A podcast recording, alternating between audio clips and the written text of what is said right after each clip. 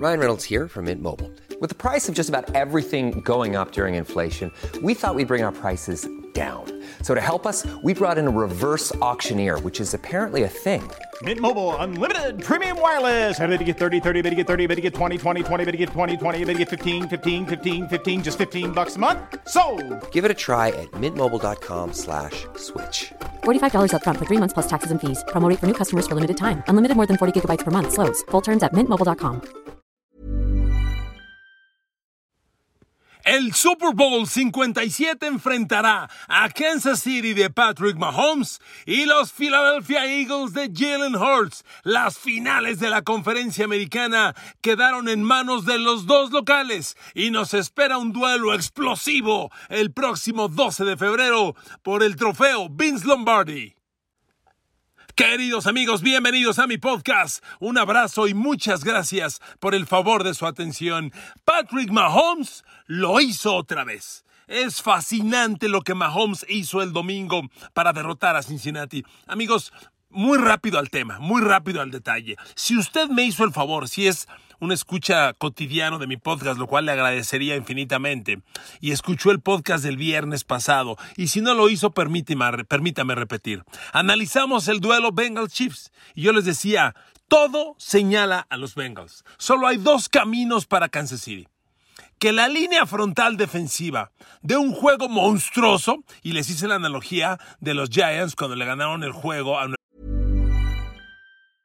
Hey, I'm Ryan Reynolds. Recently, I asked Mint Mobile's legal team if big wireless companies are allowed to raise prices due to inflation. They said yes. And then when I asked if raising prices technically violates those onerous two year contracts, they said, What the f are you talking about, you insane Hollywood ass?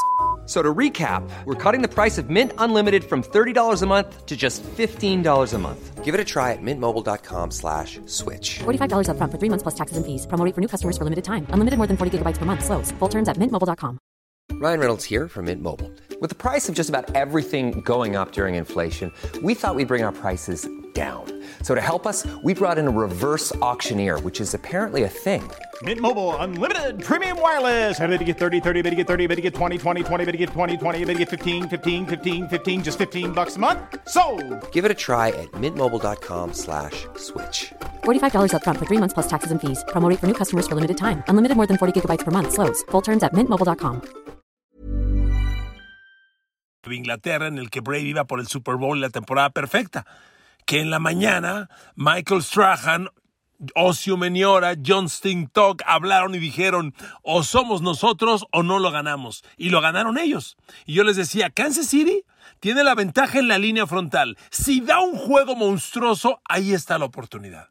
Y sobre Mahomes les dije, va a estar limitado, no va a estar al 100%, pero es Patrick Mahomes. Y si Michael Jordan, sí, si Michael Jordan tuvo su fluke game, aquel partido de finales NBA en el que con 38 y fracción grados de fiebre juega, mete casi 30 puntos y gana un juego de finales NBA contra Karl Malone y John Stockton. Si Jordan tuvo eso, yo les hice la analogía, Mahomes necesita tener el suyo, algo milagroso, algo monumental. Y lo jugó, y lo hizo. Es increíble que Mahomes encuentra los caminos para ganar. Por eso yo varias veces les he dicho, yo tuve el honor de narrar toda la era de Michael Jordan. Y lo sorprendente era que Jordan siempre encontraba el camino para ganar. Tenía enfrente equipos sumamente poderosos que decías, hoy sí, hoy no hay manera. Y encontraba el camino. Eso pasó ayer. A ver amigos, Mahomes completó pases con 10 receptores diferentes. ¿Es eso sorprendente? Sí, porque agarró hasta jugadores de la basura y los hizo rendir. Ayer Sky Moore tuvo una jugada importante, decisiva para ganar. A ver, ayer Márquez Valdés Scantlin, dio, yo subí un tweet con esto, dio un partido mejor que la suma de los seis últimos en los que había jugado. Y le tengo esa comparación. En los últimos seis partidos, en los últimos seis partidos, Márquez Valdés Scantling sumaba 10 recepciones, 107 yardas y un touchdown. 10 recepciones, 107 yardas y un touchdown. Bueno, es increíble. En el partido de ayer, capturó 6 pases, 116 yardas y un touchdown. Ayer superó su actuación de los últimos 6 partidos. Bien por Márquez Valdés Scantlin, pero sin quitarle un gramo, es Mahomes. Fue Márquez Valdés Scantlin el líder receptor por encima de Travis Kelsey. Imagínese. Mahomes estuvo tan seguro de Valdés Scantlin que le lanzó 8, capturó 6. A Kelsey le lanzó 8, capturó 7. Solo 78 yardas, aunque un touchdown. ¿Cómo es posible que dos corredores, Isaiah Pacheco y Jared McKinnon, son los que le mueven el balón por aire a Mahomes? Ayer capturaron pases Valdés Scantlin, Kelsey, Pacheco, Jared McKinnon, Marcus Kemp. ¿Quién carajos es Marcus Kemp? ¿Alguien lo conoce?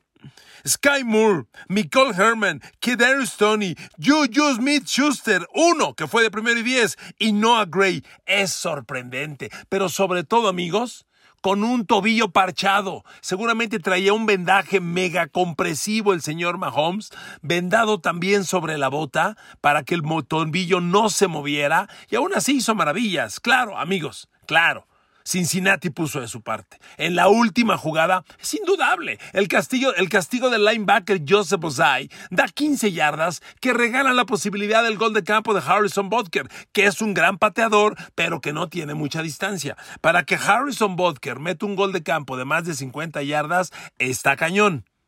Y ayer metió el del triunfo de 45 yardas, gracias a las 15 que le dio Joseph Bosai. Sin esas 15, la historia pudo cambiar, pero bien dicen, el infierno está lleno de hubieras. Y Joseph Bosai, tu error, lo platicarás, no te estoy mandando al infierno, amigo, pero lo platicarán otros desde el infierno. Fue un error fundamental que cambió el juego, pero yo no le quito ni un gramo a Patrick Mahomes, porque el liderazgo que tuvo en el partido y la habilidad para sacarle jugo a estos jugadores tan ordinarios, tan simples, tan cotidianos. De veras, amigos, honestamente, tiene un equipo muy cortito Mahomes. Del Kansas City Chiefs que ganó su primer Super Bowl, aquel equipo de Tyreek Hill. Eh, ay, ¿cómo se llamaba este receptor abierto, por Dios? Ah, Sammy Watkins, Tyreek Hill, Sammy Watkins. Eh, Travis Kelsey, Nicole Herman, estaba Marcus Robinson, por Dios, nada que ver con lo que hay hoy, honestamente. Es un equipo infinitamente corto. Yo no veo a Kansas City, no he visto las líneas de apuesta, les soy honesto, pero yo veo a Filadelfia favorito y lo veo alrededor de cinco puntos. Por ahí, vamos a ver qué dicen los apostadores, pero en fin, me regreso al juego. Un partido espectacular por la forma en lo que gana, lo, como lo gana Patrick Mahomes. Pero amigos, del lado de Cincinnati es increíble. Tercer temporada consecutiva que seguimos hablando de la línea ofensiva. Tercer temporada. Es cierto, ante la semana pasada, ante Buffalo, Joe Burrow tuvo la habilidad de deshacerse del balón a los 2.46 segundos y solo permitió una captura. Ayer, en la segunda serie de ofensiva de Joe Burrow, ya tenía tres capturas de coreback encima. Y fue la historia de todo el maldito partido. El señor Steve Españolo, coordinador defensivo de los Chiefs, se aventó un juego espectacular porque lo que dijo fue, a ver, si somos superiores a su línea frontal, la vamos a usar y además les vamos a cargar y, al tener una línea de cinco tan parchada que no podía uno a uno contra los cinco frontales, si le mandas carga, pues mucho menos. Entonces provocó que durante todo el partido Joe Burrow estuviera presionado. En la jugada en la que le interceptan, claramente está moviéndose en la bolsa y voltea a un lado donde nadie lo perseguía y, voltea a un lado y después lanza profundo y le interceptan. Le quitaron la concentración, le quitaron el ritmo. Cuando le empiezas a pegar un coreback, eso consigues. Por eso es tan importante pegarle un coreback. No es solo la captura o el golpe que generas en esa jugada, sino cómo lo perturbas, cómo lo inquietas, cómo lo lastimas y todo lo que provocas. Y claramente Joe Burrow no estuvo cómodo nunca. Nunca, pero le vuelvo a decir, es increíble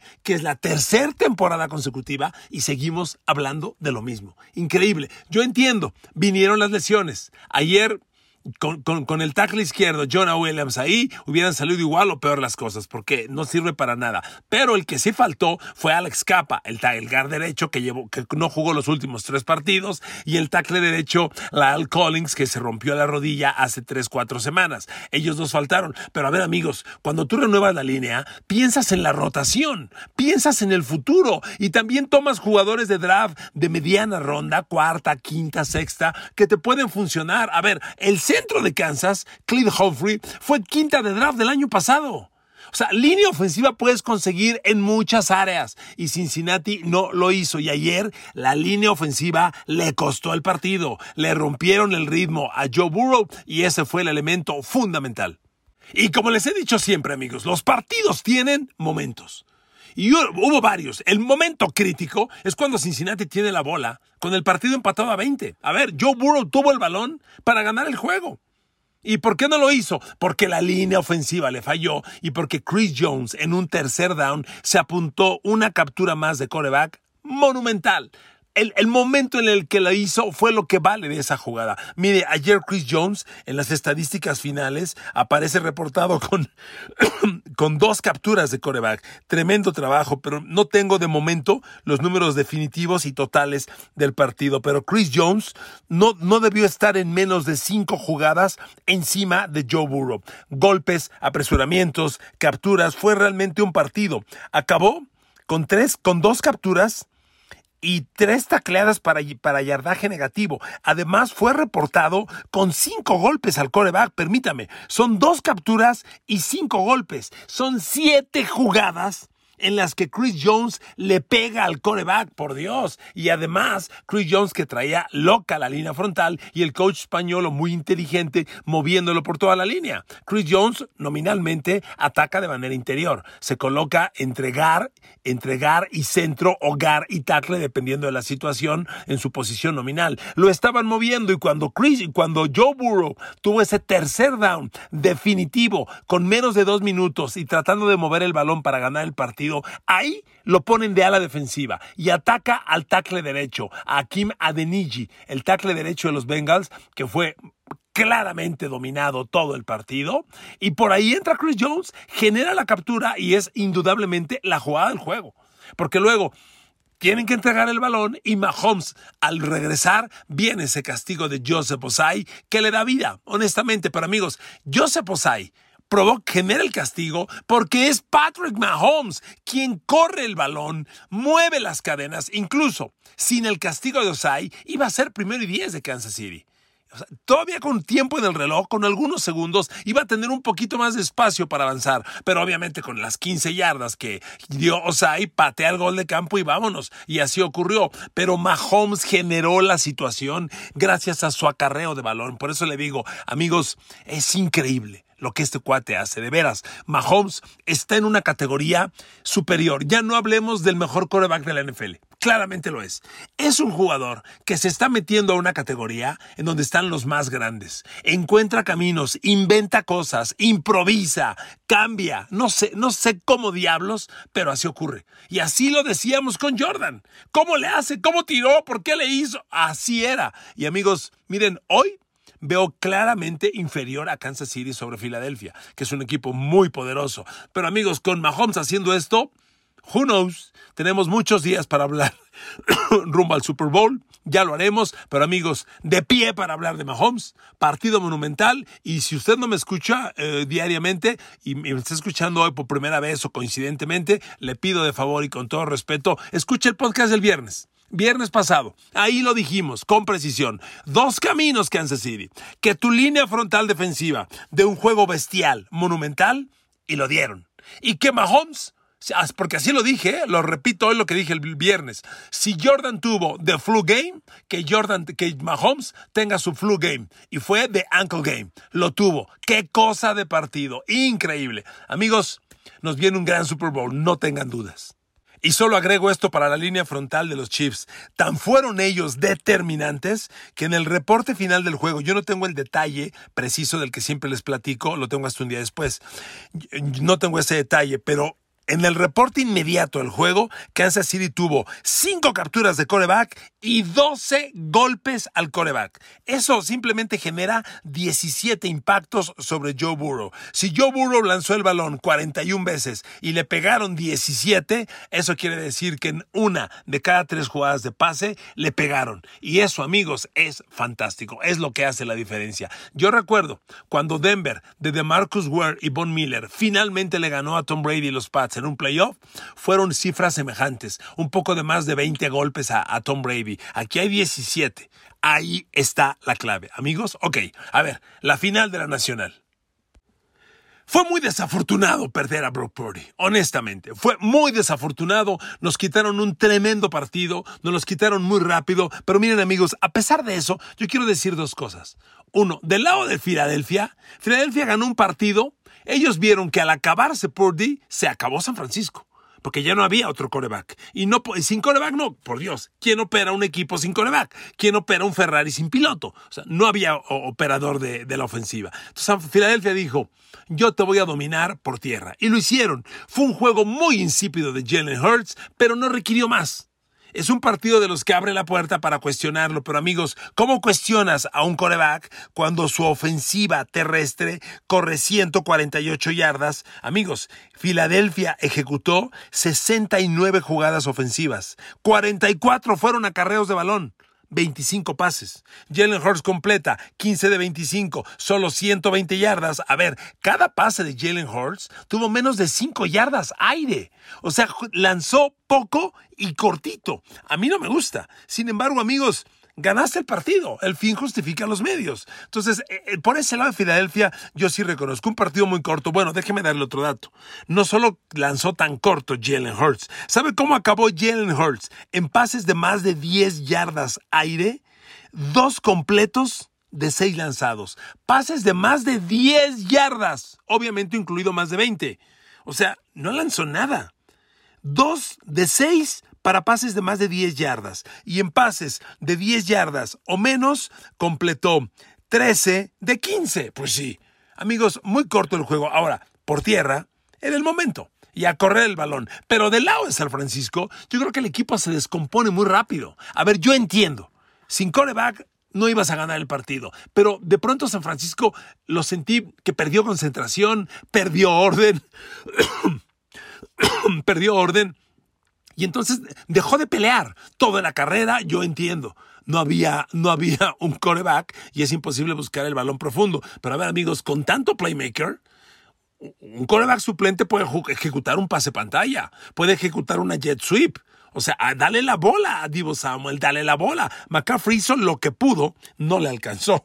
Miren, McCaffrey se enfrentó a un partido de 84 yardas. Lo increíble es que 57 fueron después del contacto. Es decir, de las 84 yardas, él se generó 57 por sí solo. Pero amigos, no había caminos, honestamente. Me, incomodó ver que San Francisco perdió el orden, perdió la concentración, con Purdy lesionado se acabó todo, era obvio. Una lesión del codo de esa magnitud, es imposible que te pongan a lanzar, imposible. Y, Josh Johnson entra de la, de la banca de la nada y acaba conmocionado, presionado por alargar las jugadas. Amigos, qué pena, honestamente, frustrante acabar así la temporada. Porque tú como San Francisco dices, a ver, yo puedo ganar o puedo perder, pero gáname. Pero la, la forma en la que le ganaron el juego, al perderlo, sobre todo tan rápido, fueron tres cuartos de pura frustración. Darte cuenta que no peleas, que no tienes armas, que no hay caminos. Pero miren, les vuelvo a decir, yo creo que San Francisco pudo hacer más. A ver, Divo Samuel. ¿Sabe cuántas veces tocó el balón Divo Samuel ayer? Nueve veces. Seis acarreos de balón y tres recepciones. Yo a Divo y McCaffrey les habría dado el balón en cada serie ofensiva. George Kittle, otro jugador que ayer realmente ni tocó, no tocó el balón y literal, no lo tocó ni una sola vez. Brandon Ayuk tuvo una recepción con tanto talento si bien el coreback es el hombre que le tiene que poner la, pelota en manos a los playmakers, y yo entiendo, tiene, el balón tiene que viajar en el aire, pero amigos, en la, en la NFL de hoy hay muchos caminos. Manda una resbalada pase, manda jet sweep, pantallas con uno, con otro, con Kiro. A ver, a Kiro, dale el balón, pantalla con el abierto, pantalla con el cerrado. Yo no vi nada de eso. Amigos, y esto lo digo con mucho respeto, ¿eh? porque a mí tampoco me gusta jugar al coach. Uno está tan infinitamente lejos de lo que esa gente sabe que no quiero hacer ese juego absurdo de decir yo que hubiera hecho, que me hubiera movido. Pero visto de lejos, yo siento que hay muchos caminos para darle el balón a estos hombres. A Ayuk, a ver, que Ayuk lo haya tocado una vez. Kittle nunca. Divo seis veces. Por Dios, ves los números finales de San Francisco y por supuesto, es la pobreza total. A ver, San Francisco generó 11 primeros y 10 en cuatro cuartos son menos de tres primeros y diez por cuarto. Fueron 164 jugadas, perdón, 164 yardas totales. Entonces, ante esto, me dio la impresión de que Filadelfia dijo, yo gano y sin pisar muy a fondo el acelerador. Y claro, es la final de la Nacional. Con que la ganes, como la ganes, estás en el Super Bowl. Y eso hicieron. Pero sí, el juego me dejó a mí un sabor muy agridulce. Nos quitaron un super juego. Sentí que San Francisco pudo pelear, pelear de otra forma. Filadelfia iba a ganar después de la lesión de Purdy, sí o sí. Pero amigos, encontrar otras formas. Y bueno, Filadelfia ganó, explotó su juego terrestre al por mayor, corriendo el balón así. No hay quien le gane. Va ser muy interesante ver a esa fantástica línea ofensiva de los Eagles contra la fantástica línea defensiva que trae Kansas City ver a, a George Karlaftis, Frank Clark, Frank Mike Dana y Chris Jones contra Isaac Somoalo, Jason Kelsey, Lane Johnson, Jordan Mailara, va a estar bien atractivo. Ese duelo va a definir el partido. Línea ofensiva de Eagles, línea frontal defensiva de los Kansas City Chiefs. Y miren amigos, eh, cerremos el podcast. Me duele mucho por San Francisco terminar así creo, porque además veías en la banca a Trey Lance y a John, Jimmy Garoppolo, los dos obviamente de civil, y dices, carajo, este equipo tiene a Jimmy G, a Trey Lance, a Brock Purdy, y está jugando Josh Johnson, y luego lo conmocionan. Qué pena, ¿no? Cuatro corebacks. Amigos, yo creo que San Francisco ayer tuvo su último partido con Jimmy G, no lo van a retener más, debe ser el equipo, después de lo que Purdy hizo, se ha ganado abrir la pretemporada como titular, y Trey Lance tendrán que darle una oportunidad, pero ayer San Francisco indudablemente dejó ir una gran oportunidad de tiempo, de momento. Y fue la circunstancia, perder a Brock Purdy. Amigos, qué pena. Vámonos con la vista al Super Bowl. Lo platicaremos en lo que viene. Mañana le daremos un repaso más detallado a las dos finales de conferencia. Amigos, Jalen Hurts contra Patrick Mahomes. Dos quarterbacks muy diferentes, pero dos equipos bien interesantes. Y Mahomes en calidad de monstruo. Mahomes en una categoría ya superior, metiéndose al tema leyendas, al tema figuras, al tema fenómenos, al tema históricos. En eso se está metiendo Patrick Mahomes, porque lo que yo le he visto esta temporada y lo que hizo ayer con tan pobreza de receptores a su alrededor, honestamente es monumental. Gracias por escuchar este podcast. Los quiero mucho. Que Dios los bendiga. Y tenemos toda la semana para escucharnos. Y a partir de hoy en 8, de lunes entrante, desde Arizona, con el Super Bowl.